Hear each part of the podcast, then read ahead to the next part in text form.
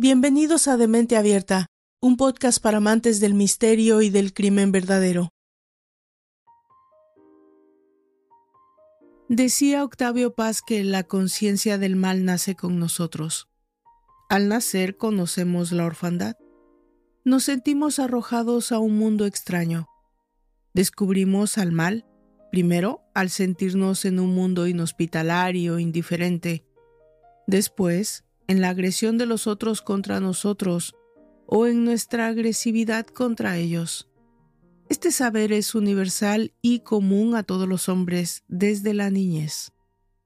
En 1945, al triunfo de los aliados, descubrimos un horror nuevo en la sucesión de horrores que ha sido la historia de los hombres, la industria de la muerte, los campos de concentración de los nazis, la novedad del horror consistía en que por primera vez en su sangrienta historia, los hombres aplicaron la técnica moderna de la producción en masa al viejo arte del exterminio. Los métodos para matar al prójimo se volvieron más racionales y eficaces. Y la atrocidad final. El crimen era impersonal. Antes conocíamos el rostro terrible de los verdugos, pero la técnica no tiene rostro. Desde que tengo uso de memoria, el misterio del mal, porque es un misterio, me ha develado. ¿Alguien ha descifrado el misterio que es ser hombre? Pues lo mismo pasa con el mal. En una época pensé que era una herencia de nuestro pasado animal. Pronto me di cuenta de mi error. Ningún tigre mata a una pantera porque ella es negra y el rayado. El mal aparece sobre la tierra con los hombres. Por esto es inseparable de la historia. Lo que distingue al hombre del resto de los animales es la conciencia más o menos clara de ser libre. Incluso los que creen en la fatalidad, al obedecerla, realizan en cierto modo un acto libre. O será la inversa, y cuando pensamos ser libres, obedecemos a la necesidad. No lo sé. El nudo entre libertad y fatalidad es inextricable. El secreto del mal, su misterio, está en ese nudo. Pues bien, creamos en la fatalidad o en la libertad, somos siempre responsables de nuestros actos. Por esto nadie es inocente, ni siquiera los santos o los héroes. Por esto también es imposible acabar con el mal. El mal es parte del hombre, como el bien. A diferencia de las otras criaturas terrestres, nosotros sabemos que nuestros actos son buenos o malos. De ahí que a veces tengamos remordimientos. Un león no se arrepiente de haber devorado a una gacela, ni un virus de provocar una pandemia. Nuestro único recurso es reconocer la existencia de los otros, nuestros semejantes. Dañar al otro es, de alguna manera, dañarse a uno mismo. El origen de los grandes crímenes reside en la aparición de ideologías que negaron la humanidad de razas y clases enteras. Fin de la cita. Pero, ¿qué sucede cuando el mal, ese mismo, traspasa los límites de lo impensable, lo natural, lo que entendemos como de la parte lógica del ser humano? Cuando hablamos de un asesino en serie, la mayoría de la gente quiere buscar un evento decisivo en la vida de alguien que explique este comportamiento. Es la naturaleza humana, es una tendencia natural.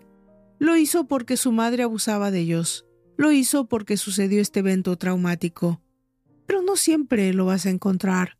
Esto de la mala crianza y el trauma infantil, eso nunca ayuda.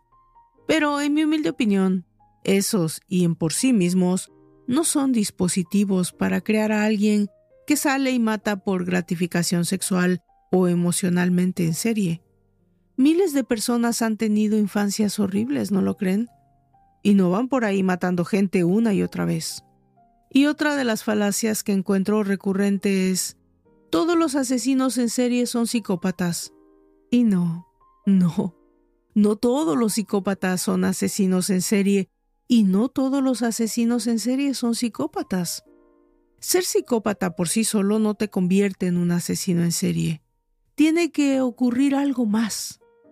En el caso de un asesino en serie, que es un psicópata, su cerebro funciona de forma diferente a un cerebro humano convencional.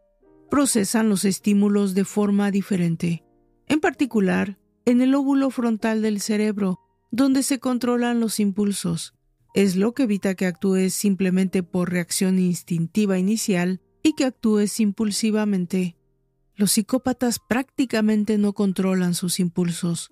Muchos psicópatas funcionan increíblemente bien en la sociedad porque son individuos impulsivos, motivados, orientados a objetivos. Son descritos como muy organizados, persuasivos y pacientes.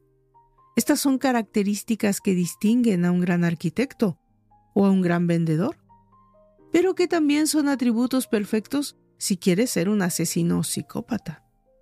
Y también, por ejemplo, el pueblo estadounidense quiere que sus asesinos sexuales en serie sean genios malvados con coeficientes intelectuales de 180 que hablan cinco idiomas.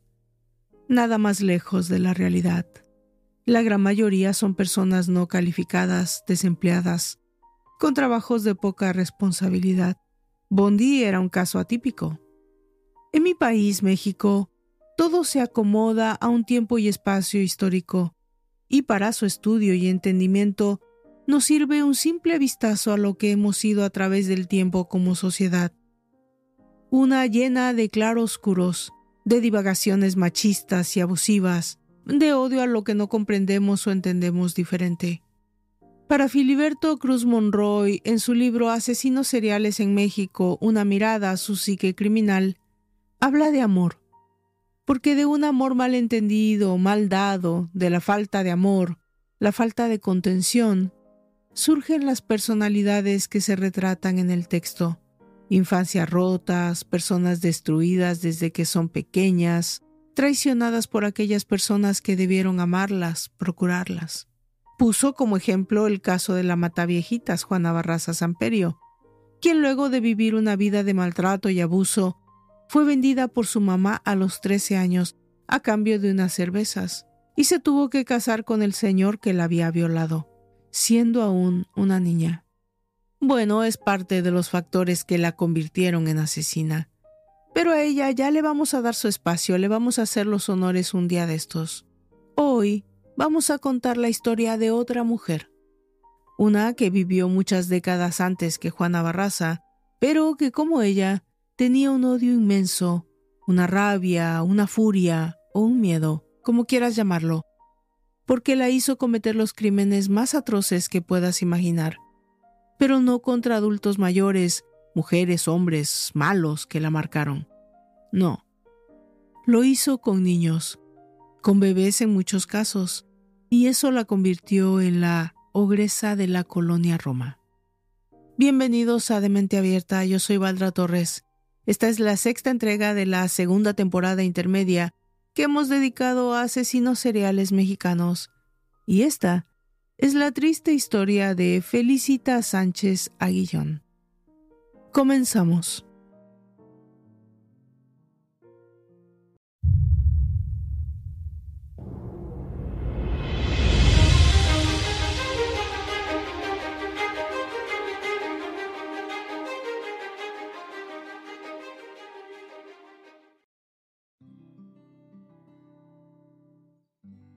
El 8 de abril de 1941, en la Ciudad de México, unos trabajadores de construcción, un plomero y unos albañiles recibieron una llamada para realizar un trabajo habitual. La alcantarilla del edificio del número 9 de la calle Salamanca estaba obturado.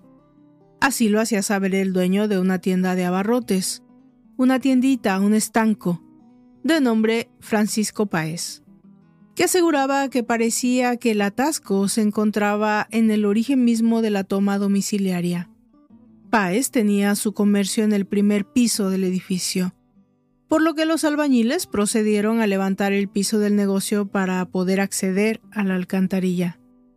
Mientras realizaban esa labor, poco a poco fueron descubriendo algo extraño, algo que desde el principio les provocó asco y les produjo fuertes náuseas. Bajo la nube de las primeras placas, notaron que olía a carne putrefacta y descompuesta. Un amasijo de lo que parecía ser una mezcla de carne, gasa, sangre y algodones estaba obstruyendo la conducción del agua. Uno de estos trabajadores venció las ganas de vomitar y comenzó a sacar algunos de los elementos de esa pastosa mezcla. Hasta ese momento, aunque era lo más de desagradable, pues nadie podía imaginar lo que estaban a punto de descubrir. Podemos imaginar la sorpresa de todos cuando de pronto, en medio de todo ese desastre de desechos, apareció un cráneo humano, el cráneo de un niño por el tamaño. Bueno, en ese punto no había vuelta atrás. La policía fue advertida y también a los medios de comunicación. Quizás el mismo dueño del local o uno de los trabajadores dio aviso a un reportero de sucesos del diario La Prensa. Para entonces, en un caño de conducciones del estanquillo de la calle Salamanca, Francisco contó a la prensa que ya en otra ocasión había tenido que destapar las cañerías y retirar lo que en ese momento le parecieron restos de perros o gatos domésticos, trozos de hueso, de carne en descomposición. Pero en esta segunda ocasión, los restos dejaban ver que eran humanos. Desde el inicio, todas las dudas surgieron alrededor de una habitante del edificio. Bueno, porque se trataba de alguien a quien todo el mundo conocía, pero no solo porque se trataba de una persona rara, de mal carácter y a todas luces desagradable, pero era partera, y por obvias razones fue la primera en la lista de la policía como principal sospechosa. El episodio tan aterrador como se lee en la prensa de la época destapó literalmente una de las historias criminales más impactantes de los años 40 en la Ciudad de México, que tuvo como protagonista a Felicita Sánchez Aguillón, quien a la postre sería conocida como la ogresa de la colonia Roma.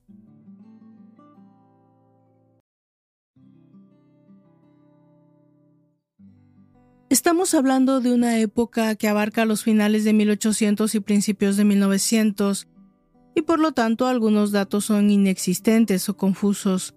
Y cuando esto sucede se realiza pues lo lógico, un acercamiento a fechas y lugares. Se sabe entonces que Felicitas nació en algún momento a principios del siglo. El lugar, si es concreto, una zona rural del estado de Veracruz en el poblado de Cerro Azul. Si nos ubicamos en la situación histórica, pues sabemos que era una época convulsa para México. La Revolución Mexicana da inicio en 1910. Felicitas a ese punto era una niña, una pequeña, que fue víctima del abuso y rechazo de su propia madre. Suceso que la mayoría de sus biógrafos acusan como el detonador de su personalidad, al principio sociopática, y más tarde alimentada por otros posibles sucesos, también psicopática. Bueno, en innumerables ocasiones hemos entrado en este tema, esta disyuntiva, que es la cuestión de si se nace siendo malo, se nace con cierto nivel de maldad, que más tarde se desarrolla y convierte al individuo en ese monstruo sin empatía que es el asesino serial. No vamos a ahondar, no solo porque hay mucha literatura e investigaciones profesionales al respecto, pero porque en mi humilde opinión no puedo aportar en absoluto lo que sí sabemos es que existen ciertas conductas, ciertos comportamientos que se repiten y son una constante en todas las historias de estos individuos, y el caso de Felicitas no es la excepción. Ella desde pequeña tuvo el hábito de ser cruel con los animales. Disfrutaba en especial envenenando a perros y gatos callejeros, señal número uno de falta de empatía. No tuvo, ya sabemos, un modelo ni familiar histórico. Vivió una época de guerra en el seno de una familia que no se prodigaba amor. Se trataba de alguien que tampoco era... Debo decir que me desagrada mencionarlo, pero todos los documentos que leí en la investigación lo resaltan. Es el hecho de que se trataba de una joven poco agraciada. Físicamente no tenía, digamos, muchos atributos Sánchez era una mujer obesa, de malos modales, misántropa, de carácter fuerte, pero también debo decir que eso no le impidió tener amoríos, y más de un matrimonio a lo largo de su vida. A pesar de su aspecto y personalidad, Felicitas contó con varias parejas a lo largo de su vida que incluso sirvieron como cómplices para sus delitos, entre ellos el propio Carlos Conde, su primera pareja, con quien contrajo matrimonio mientras estudiaba enfermería. Una de las primeras incongruencias con su historia personal es, en mi lógica, la aseveración de que debido a la mala o nula relación con la madre, le hace desarrollar un rechazo patológico hacia la maternidad y todo lo relacionado con esta. ¿Por qué más tarde decide ser partera? Bien, sigamos con la historia.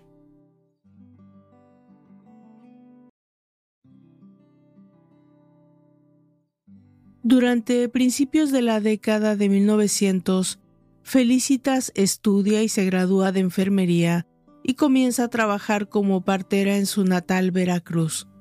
A la par contrae matrimonio con Carlos Conde, un hombre de poco carácter, codependiente y sumiso. En el futuro, este sería el patrón en todas sus parejas. De ese matrimonio con Conde nacen dos hijas, un par de gemelas. La condición económica de la pareja era austera en ese punto, y no solían solventar la mantención y la crianza de las pequeñas. Así que Felicita, sin más, sin problema, decide venderlas. Bueno, no había tenido un ejemplo de amor y apego a la familia. Su marido, que en un principio estuvo de acuerdo con esto, termina arrepintiéndose. Pero ya era demasiado tarde. Sánchez no cedió buscó a quien entregara sus dos hijas y ella misma se encargó de la supuesta venta. Jamás reveló el destino final de sus hijas. Gran bandera roja en este caso, como podemos ver. Esto marcó el final del matrimonio. Aunque suene extraño, hasta donde se sabe felicitas porque ya sé lo que están pensando, no asesinó a ninguno de sus hijos porque las gemelas Conde no fueron las únicas hijas que tuvo. Tras la separación, aquí sí ya tenemos fechas cercanas. En 1910, esta mujer emigra hacia la capital, a la Ciudad de México.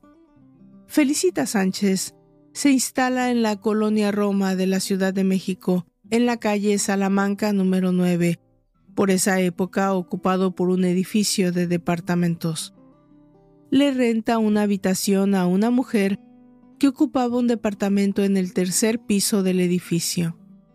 Su nueva casera y compañera de departamento trabajaba todo el día y solo iba al departamento para dormir, lo cual dejaba a Felicitas el tiempo y el espacio para darle rienda suelta a sus, digamos, aberrantes prácticas. Felicita Sánchez estableció un negocio muy común en aquel tiempo, el de atender partos, a domicilio y también en el lugar donde vivía. A su casera no le molestaba mientras el sitio estuviera limpio. En efecto, Felicita será la matrona de la colonia Roma. Pero pronto comenzó a destacar un hecho interesante. Algunas mujeres adineradas acudían a consulta con la mujer. Evento que sí es extraño, porque una mujer de clase alta, sobre todo en la capital mexicana, no recurriría a una partera en un barrio marginal para atender su embarazo. Los vecinos pronto empezaron a percatarse de otros, digamos, eventos extraños. Las cañerías del edificio se tapaban con más frecuencia de lo normal, para arreglar este contratiempo, Felicitas contaba con la complicidad de un plomero de nombre Roberto Sánchez Salazar. Otros vecinos también después declararían que además, en ciertas ocasiones pudieron percatarse de que del departamento salía un extraño humo negro de olor muy desagradable. Pero pronto el negocio prosperó. Felicitas practicaba abortos clandestinos Incluso hacía visitas a domicilio para eso. La mujer frecuentaba a los más selectos barrios de la ciudad, Atendía a las mujeres sin importar la edad gestacional de su embarazo, incluso aunque estuvieran en labor de parto. Básicamente se ocupaba de asesinar a los bebés recién nacidos, no deseados, de la clase alta mexicana. Aunque según datos de la investigación, no a todos.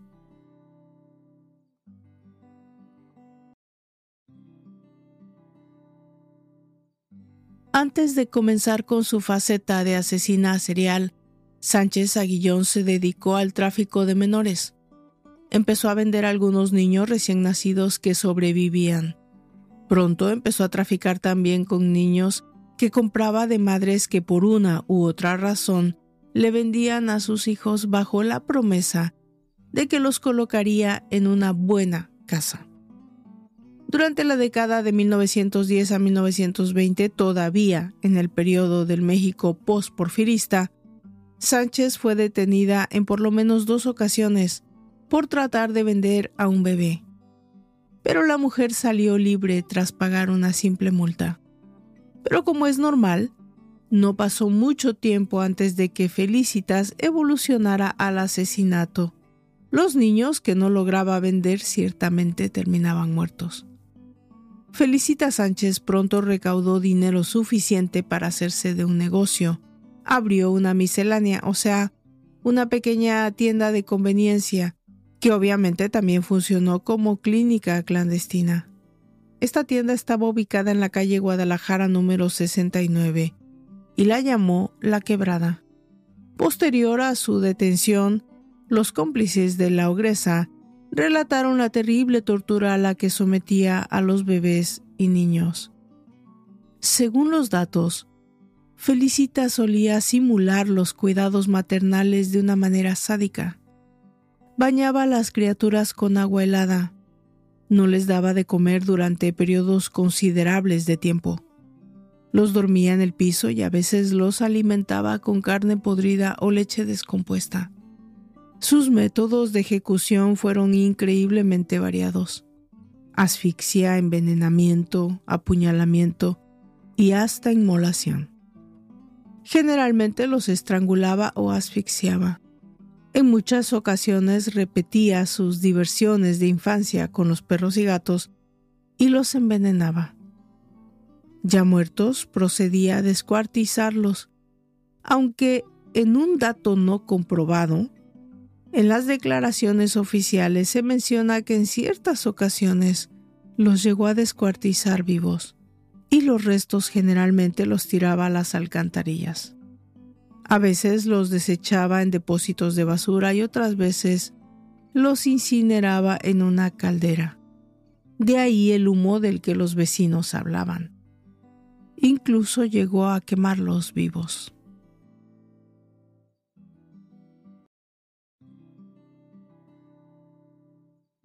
El 8 de abril de 1941, cuando la alcantarilla del edificio de la calle Salamanca, donde vivía Sánchez Aguillón, se tapó, la policía y los medios de comunicación de aquel tiempo, sobre todo la prensa amarillista, se hicieron presentes. Las autoridades llamaron a la puerta de la principal y única sospechosa, Felicitas Sánchez Aguillón. Los atendió la casera que increíblemente, debo decir, no sabía nada. Sin embargo, los dejó pasar hasta la habitación de la mujer, a la cual ella nunca había entrado.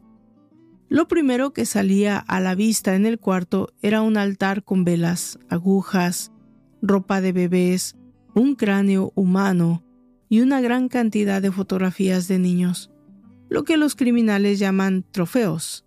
Es un comportamiento típico de los asesinos seriales el coleccionar fetiches que se relacionan con sus víctimas. Ese mismo día se da una orden de cateo para la miscelánea La Quebrada. Ya Felicitas no se encontraba ahí. Se había dado a la fuga. En esa época, lo sabemos, no existía la noción de asesino en serie, pero el infanticidio era y siempre ha sido un crimen altamente condenado por la sociedad y por lo tanto por la ley. La investigación estuvo a cargo del detective José Acosta Suárez, alguien que ya conocemos en nuestras historias. Él mismo, en 1942, También atraparía a Gregorio Cárdenas, otro asesino en serie mexicano, al que ya le dedicamos un capítulo en la quinta temporada. Si no lo has hecho, te invito a escuchar la historia de este peculiar individuo. El 11 de abril de 1941, tres días después, es detenido Salvador Martínez Nieves, el plomero cómplice. Él relata que, en efecto, sabía lo que estaba pasando, pero por miedo a ser condenado como cómplice, no había denunciado algo que no es creíble. Él sí era cómplice, y recibía una cuantiosa paga por destapar los caños y aún más cuantioso soborno por su silencio. Ese mismo día Felicitas es atrapada junto con su amante Roberto o Alberto Covarrubias, alias El Beto, y con este hombre, que también fue su cómplice, Felicitas había procreado a su tercera y última hija, nacida en 1939, mientras trataban de huir de la ciudad. En su declaración oficial, Felicitas declara que efectivamente atendía a muchas mujeres que llegaban a mi casa, me encargaba de las personas que requerían mis servicios y una vez que cumplía con mis trabajos de obstetricia, arrojaba los fetos al excusado. Una mujer me dijo que había soñado que su hijo iba a nacer muy feo, que por favor le hiciera una operación para arrojarlo. En efecto, aquella criatura era un monstruo. Tenía cara de animal, en lugar de ojos unas cuencas espantosas, y en la cabeza una especie de cucurucho a la hora de nacer el niño no lloraba, sino bufaba. Le pedí al señor Roberto que lo echara al canal y él le amarró un alambre al cuello. Y así muchas de las declaraciones en el documento oficial dan cuenta de la sinceridad y completa personalidad psicopática de alguien que simplemente no tenía ningún rastro de empatía por el ser humano, mucho menos capacidad de afecto, mucho menos respeto por la vida humana.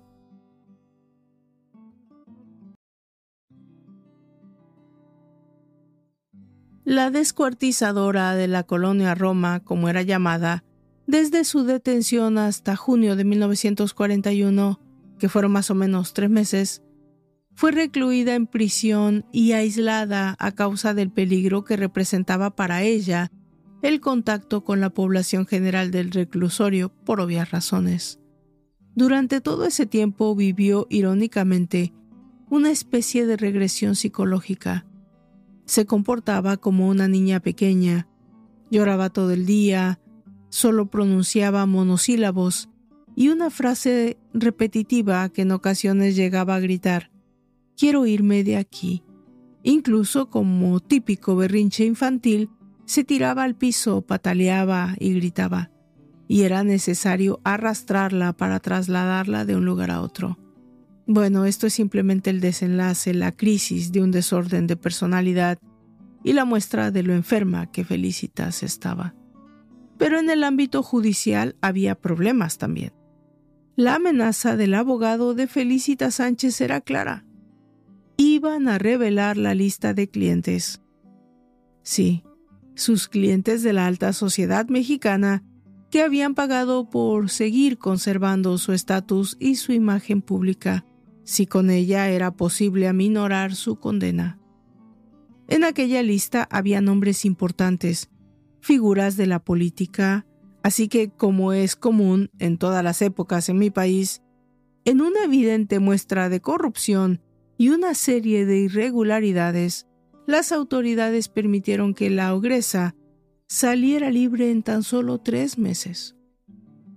Las más fuertes pruebas de la fiscalía que conectaban a Felicitas con los cargos de asesinato eran los restos encontrados en la cañería de Salamanca número 9, entre los que se encontraba un cráneo y un par de piernas que correspondían a un niño de por lo menos un año de edad. Inexplicablemente, estos restos de alguna forma desaparecieron y no fueron revisados por el forense. A pesar de que se había hablado de más de 50 infanticidios, Felicita Sánchez Aguillón fue procesada el 26 de abril de 1941 por solo los cargos de aborto, inhumación ilegal de restos humanos, delitos contra la salud pública y responsabilidad clínica y médica. Ninguno de estos crímenes eran considerados como grave, por lo que la mujer alcanzaba fianza. Pero la fiscalía tenía todavía los testimonios del plomero, completamente dispuesto a declarar, y del amante, que bajo la presión adecuada terminaría por declarar. Desafortunadamente el juez que llevaba el caso abdicó. Se cree que fue amenazado o sobornado para hacerlo lo cual facilitó la salida de Sánchez antes de que la fiscalía pudiera apelar el caso. Su ex esposo, Carlos Conde, a pesar de todo, incluso a pesar de que Felicitas ya mantuviera otra relación sentimental, fue quien pagó dicha fianza. Esto nos habla de lo enfermiza que era su relación con su exmujer. La fianza, que ascendía a 600 pesos de aquella época, equivalente a unos 600 mil pesos mexicanos actuales, aproximadamente 30 mil dólares.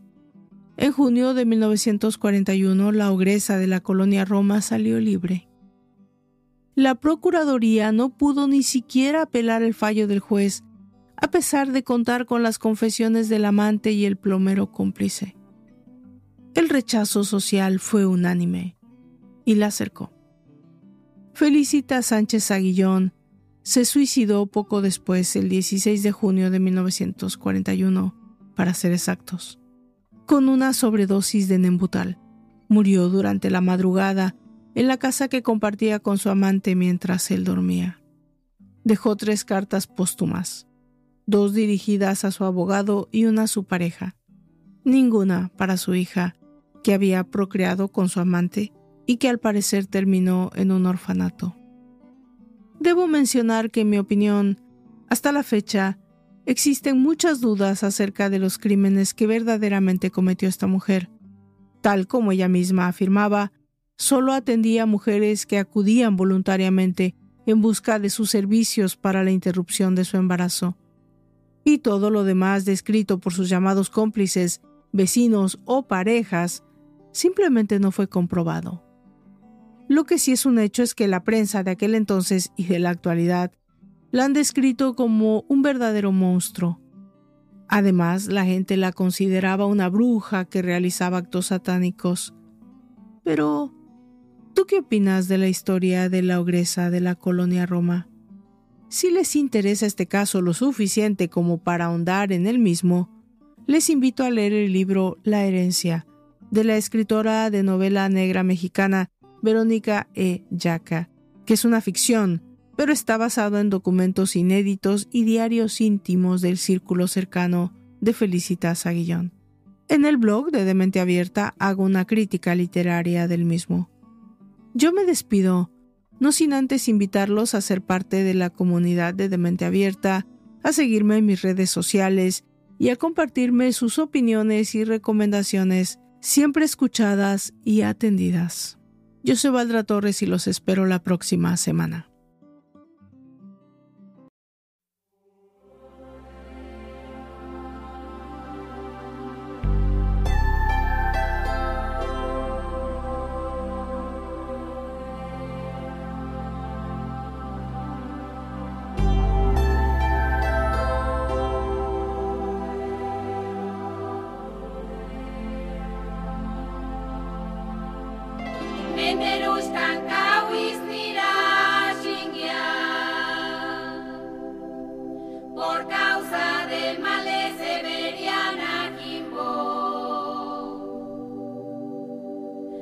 defender